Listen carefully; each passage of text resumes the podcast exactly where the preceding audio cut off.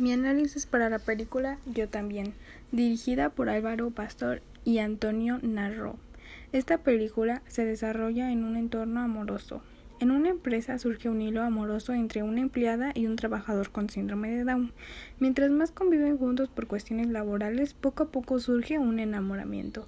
Mientras más conviven tienen que pasar por problemas como su familia y compañeros de trabajo, quienes se encuentran inconformes con la conexión que hay entre ellos, ya que ellos piensan que alguien con síndrome de Down no podría tener una oportunidad con alguien que no tiene este síndrome.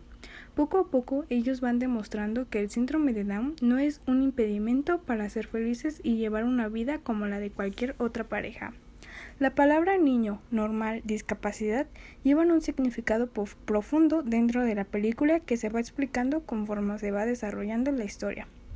Dentro de la película se hace reflexionar que no todas las personas con síndrome de Down son niños y por lo tanto no piensan como alguien de poca edad, sino conforme a la edad que tengan y a la capacidad de aprendizaje que se les haya proporcionado. Las van desarrollando en su entorno, como todo ser humano. La palabra normal en la película se observa que se cree que solo las personas sin síndrome de Down pueden llegar a ser llamadas con este término porque salen de la enfermedad, a lo que es mentira.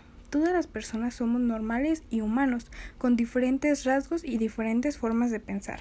La palabra discapacidad es muy resaltada en la película, ya que en la empresa en la que se desarrolla la película hay personas con discapacidad, por lo que hay personas que piensan que no pueden tener decisiones propias o que no pueden trabajar por el simple hecho de haber nacido con una discapacidad pero en la película se demuestra que Daniel, con una discapacidad, es una persona totalmente normal, que le pone mucho empeño a su trabajo y a su vida personal, dejando comentarios ignorantes y malos atrás.